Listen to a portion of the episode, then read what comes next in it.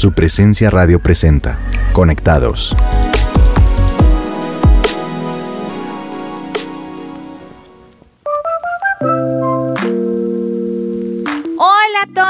Nuestros oyentes de Conectados de su presencia radio. Soy Lucía Aldana y estoy muy muy feliz de estar nuevamente en un episodio, en un programa más de Conectados. Hoy me acompaña mi maravilloso esposo Pedro Payares. ¿Cómo estás, amor? Bien, amor, muy muy contento porque el tema está increíble. Yo creo que escuchar este tema va a ser muy bueno para todos, incluyéndonos a nosotros que estamos aquí. Pero también contento porque hoy tenemos una finalización del año. Hoy tenemos el último programa del 2021, pero no el último programa porque vamos a seguir llevándoles a ustedes más temas, más episodios con, con, con mucho para aprender. Así es, así que hoy comenzaremos el programa con un poco de historia. ¿A ti te gusta la historia, no? Me encanta la historia. Resulta que para la Segunda Guerra Mundial Hitler intentó invadir Rusia. Por esta razón se desató una batalla entre las naciones en búsqueda de la conquista soviética. Hitler puso al frente de esta operación al general Friedrich Wilhelm Paulus para liderar esta operación. Sin embargo, él lo aconsejó varias veces acerca de las diferentes condiciones que harían que esta operación pues pudiera fracasar.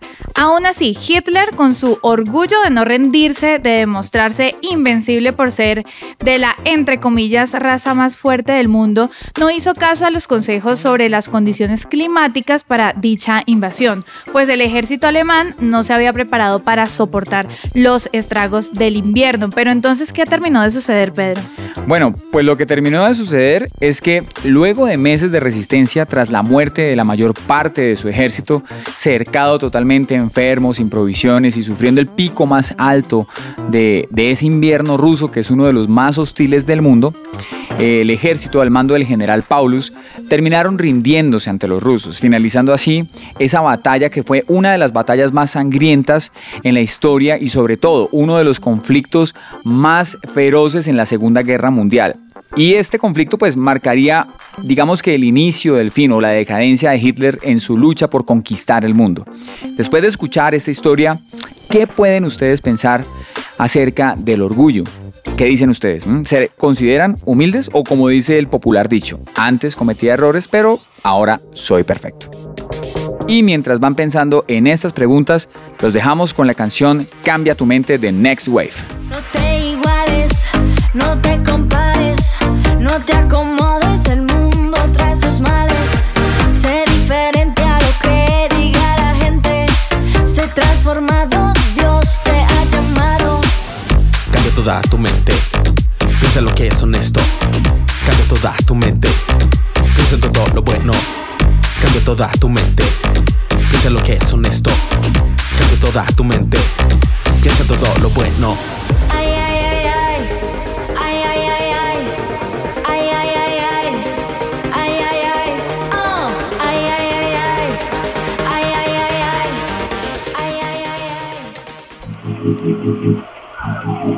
Seguimos en Conectados por su presencia radio.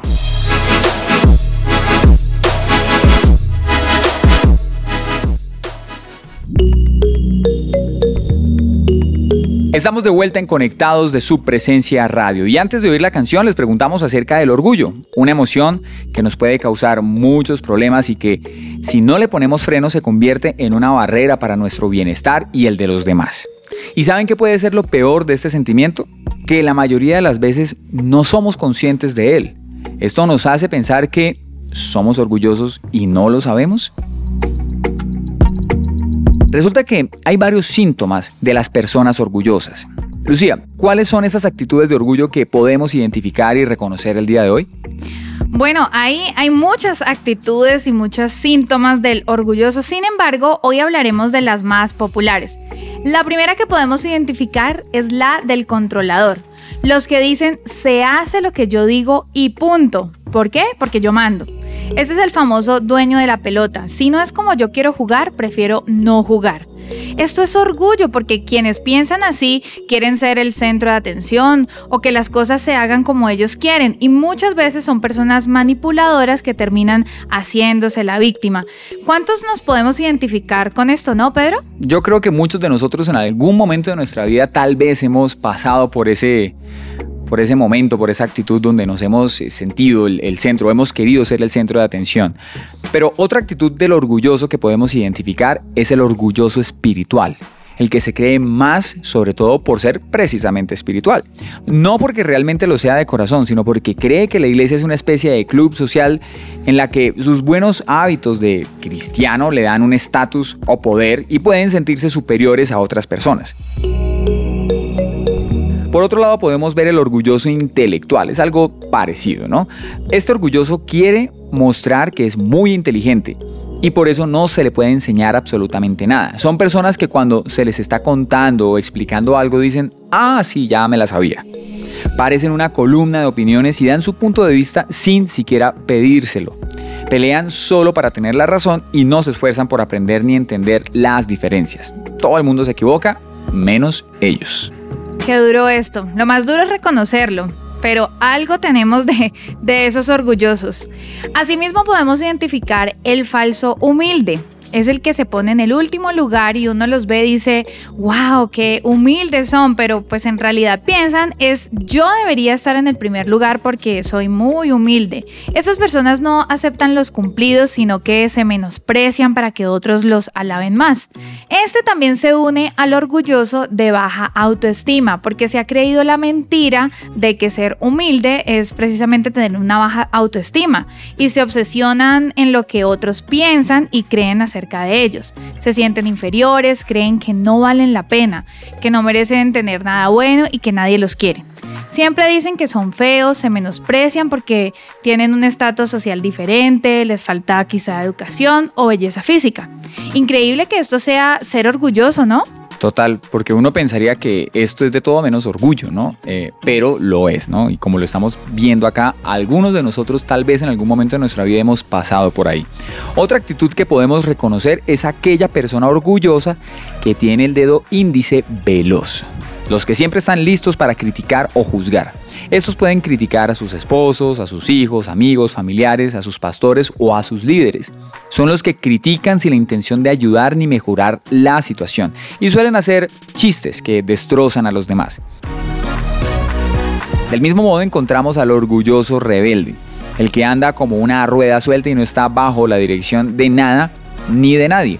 Por ejemplo, los que todo el tiempo están en desacuerdo con el gobierno los que rechazan la autoridad de sus padres, por ejemplo, de, sus jefes, de sus líderes también. Mejor dicho, son todos unos RBD. Como dice la canción, y soy rebelde porque no sigo a los demás. A ti te tocó, ¿no? Te tocó. Ah, bueno, a mí también me tocó. Asimismo, podemos reconocer al orgulloso adicto a la aprobación. Siempre quiere que alaben sus logros y que todo lo que hacen sea aplaudido. Dicen frases como, ah, me tomó todo el día para hacer esto y puede que mientan o exageren en sus historias. Así es, por otra parte podemos ver la actitud del adicto al trabajo o como lo llamamos o conocemos eh, popularmente workahólico, que cree que entre más trabaja, más tiene valor. Su obsesión es que vean lo ocupado y disciplinado que es y no descansa porque le enorgullece ver que es muy ocupado, entre comillas. También podemos ver al arrogante, el que siempre alardea de sus logros, por lo general viven la vida demostrando sus credenciales y creen que es más que el país o el barrio en el que viven.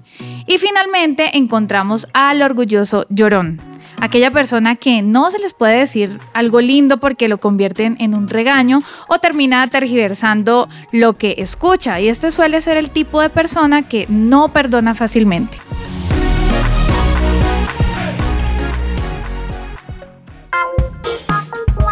El pasado es extenso, cada día tiene su historia. ¿Quieres conocerla? En esta sección, entérate de momentos especiales que sucedieron en una fecha como hoy. Historia, música, literatura, son tantas cosas que te sorprenderás. Hechos históricos para recordar en el mes de diciembre.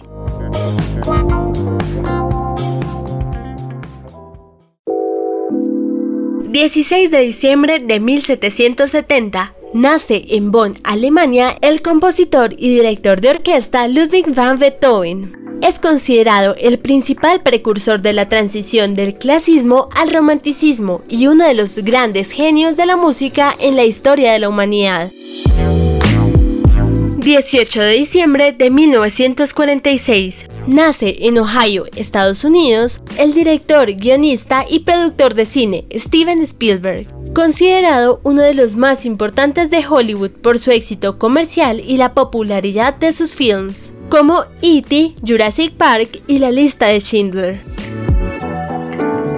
25 de diciembre de 1914. En el contexto de la Primera Guerra Mundial, sucede la tregua de Navidad, un cese bilateral al fuego que se extiende a lo largo del frente occidental incitado por las tropas alemanas, quienes pasada la medianoche del 24 de diciembre salen de sus trincheras acercándose a las trincheras enemigas, gritando Feliz Navidad en el idioma de sus enemigos. Estos temen que sea una trampa, pero al verlos desarmados deciden salir de sus trincheras. Ambas tropas festejan juntas, comparten alimentos, cantan y se enfrentan en un partido de fútbol, uno de los últimos ejemplos de caballerosidad entre enemigos de guerra. Ahora algunos datos sobre la celebración de la Navidad. Primero, ¿cuál es la estrella de Belén? En Mateo 2, 9, 10, la Biblia nos cuenta que los sabios siguieron la estrella que habían visto levantarse hasta que ésta se detuvo en Belén, el lugar donde nació el Mesías, cumpliéndose así lo que las escrituras decían. Muchos teólogos y astrónomos asocian la estrella de Belén a la conjunción de los planetas Júpiter y Saturno. En esta conjunción se puede presenciar la cercanía tan mínima entre Júpiter y Saturno, que no ocurría desde la Edad Media, hace 800 años. Desde Colombia se podrá contemplar este fenómeno entre las 6 y las 7 de la noche del 21 de diciembre. Segundo, la Biblia nos habla sobre los sabios que visitaron a Jesús, mejor conocidos como los Reyes Magos. En Mateo 2 habla de estos magos sin precisar sus nombres, ni que fuesen reyes ni que fueran tres. Entonces, ¿por qué los conocemos como los Reyes Magos? La palabra mago viene del persa, que se refiere al conocedor de la astronomía y la ciencia, que en su búsqueda por Dios estudiaba las estrellas. En las traducciones los encontramos como sabios. El Papa León I en la Edad Media determina que son tres los sabios que visitan a Jesús, quienes representan las tres regiones conocidas en la época. Los nombres de los Reyes Magos aparecen por primera vez en un mosaico del siglo V después de Cristo, donde se distinguen los tres sabios con sus nombres, Melchor, Gaspar y Baltasar, representando las tres edades, juventud, adultez y vejez. Además, el hecho de que fueran tres se vincula al número de regalos que llevaron al niño, incienso, mirra y oro.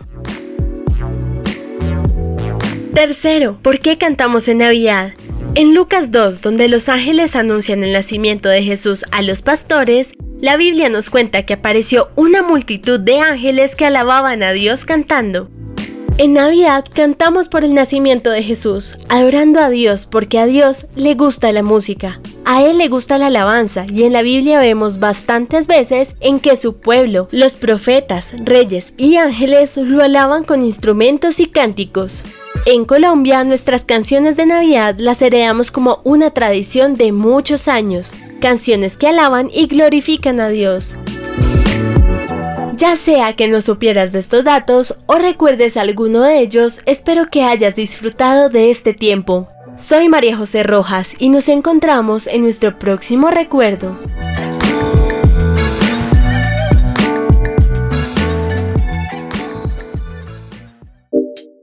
Estás oyendo Conectados de su presencia radio.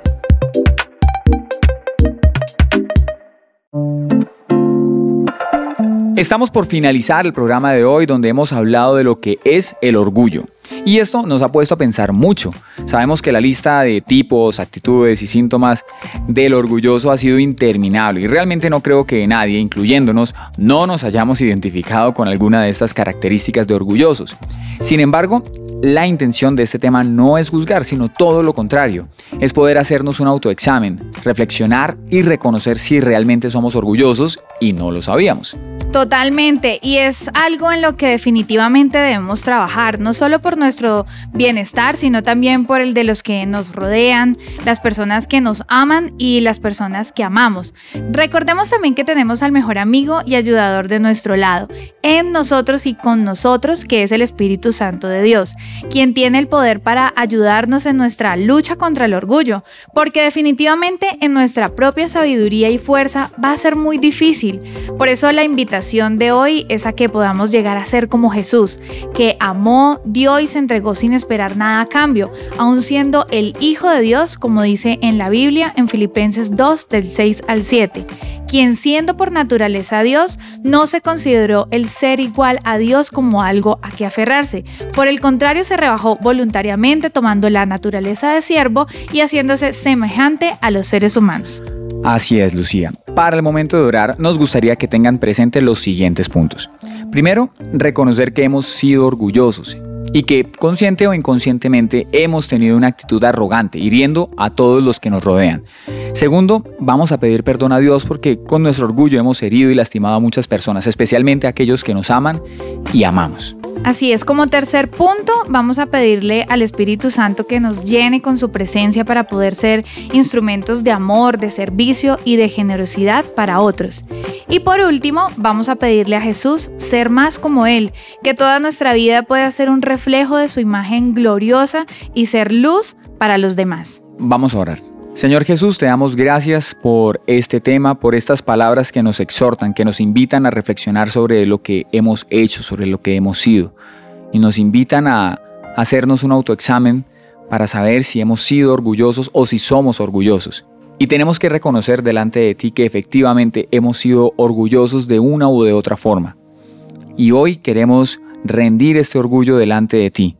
Perdónanos por la arrogancia, perdónanos por las cosas que nuestro orgullo hemos hecho y que han herido a tantas personas a nuestro alrededor, incluso personas que nos aman y personas a quienes nosotros amamos.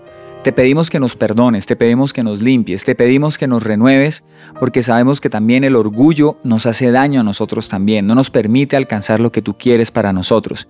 Te pedimos, Señor, que nos ayudes a ver esas eh, facetas, esas características, esos rasgos de orgullo que nosotros eh, experimentamos o reflejamos en nuestra vida, que nos ayudes a ser conscientes de eso y que nos ayudes, Señor, a llevarlo hasta la cruz, rendirlo allí y a recibir perdón de parte de ti para poder ser lo que tú quieres que nosotros seamos.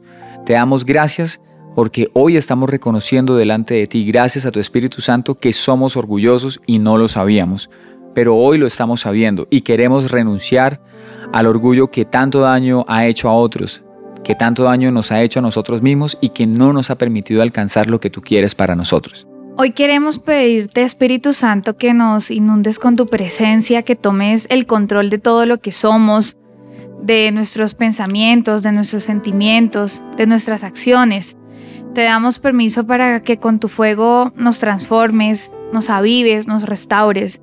Hoy clamamos por tus frutos, Espíritu Santo, especialmente el de tu amor, gozo, benignidad, bondad, mansedumbre, templanza.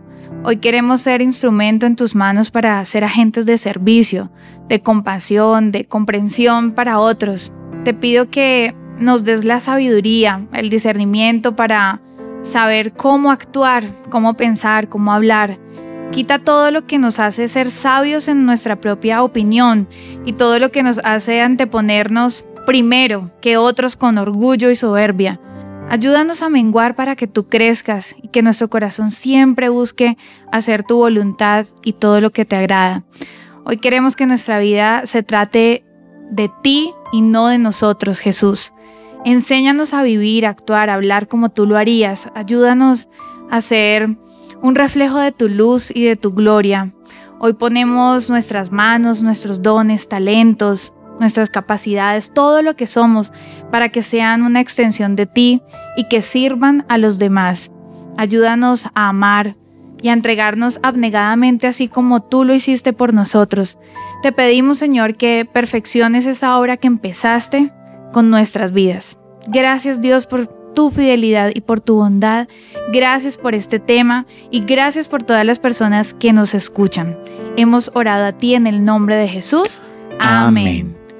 Recuerda que si quieres ser parte de un grupo de conexión aquí en nuestra iglesia, el lugar de su presencia, puedes comunicarte al 746-0202. No olvides la nueva marcación a fijo en Colombia o por la página web www.supresencia.com en la pestaña de Conéctate. Allí encontrarás más información. Y si te gustó nuestro programa Conectados de su presencia radio y quieres repetir este programa, compartírselo a alguien más o quieres oír los programas anteriores y todos los que hemos hecho durante este 2020, puedes escucharnos accediendo al podcast de cada programa en las plataformas digitales como SoundCloud y Spotify o también en nuestra página web www.supresenciaradio.com en la sección de programas. No olvides que nos puedes oír en vivo todos los martes y jueves a las 5 de la tarde y los lunes y viernes a las 6 y 30 de la mañana por el dial 1520 AM. Durante esta época de vacaciones vas a poder seguir escuchando nuestros capítulos porque hoy, a pesar de que es nuestro último programa del año, ustedes van a poder seguir disfrutando de Conectados en nuestra página web o la aplicación TuneIn.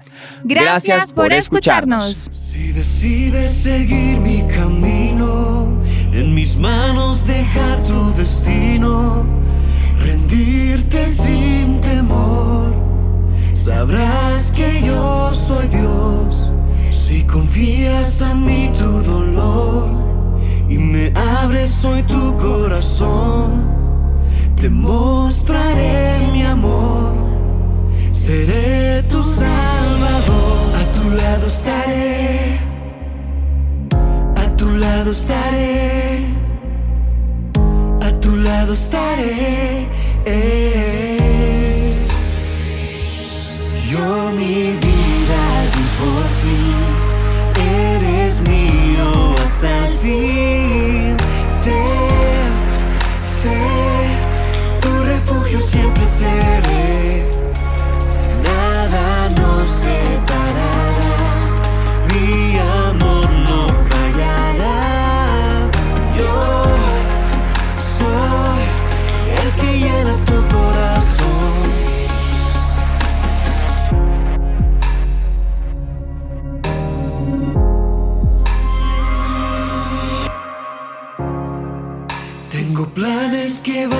Allá de lo que puedas imaginar. Eres lo que soñé, tu vida guardaré.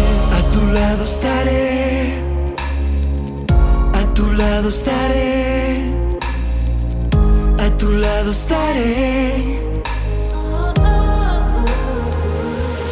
Yo mi vida por ti, hasta el fin.